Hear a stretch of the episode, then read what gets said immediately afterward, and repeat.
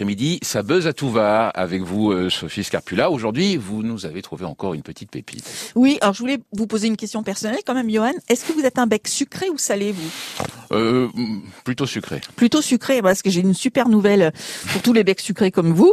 Si en plus vous êtes fan de la famille royale d'Angleterre, vous serez doublement gâté. Ah oui, je vois que vous vous demandez où je vais en venir. Hein ah, on part à Buckingham Ah bah oui, ah, carrément. Alors je m'adresse à tous ceux qui ont un estomac en béton, hein, avant tout, et qui ont la chance de ne pas être sensibles à la moindre nourriture à peine passée de date de, péremption. Figurez-vous qu'une vente aux enchères un peu particulière particulière sera mise, sera organisée le 11 août prochain. D'ici là, faites la diète, hein, quand même, par précaution. Une part de gâteau du mariage, non pas de William et Kate, mais de Charles et Diana. Vous avez bien fait le calcul. Ça remonte à quand ça Ah bah ça fait 40 ans. Ah oui. Ah bah oui. Comment cette part de gâteau s'est-elle retrouvée encore intacte, c'est-à-dire sans moisissure sur le dessus et sans bestiole grouillante hein? Eh bien, on doit cette idée euh, incroyable et farfelue aussi, à une anglaise, of course, évidemment, membre du personnel de Sa Majesté Babette II. Elle avait reçu à l'époque un morceau de l'un des 23 gâteaux servis ce jour-là.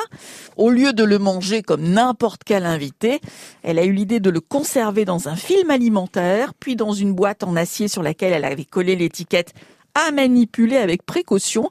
Alors normalement, on ne pouvait pas le confondre avec un vulgaire scone dans le congèle. Hein. Et 40 ans plus tard, ayant l'idée d'une vente aux enchères, elle le déballe et là, tadam, ben, il est intact.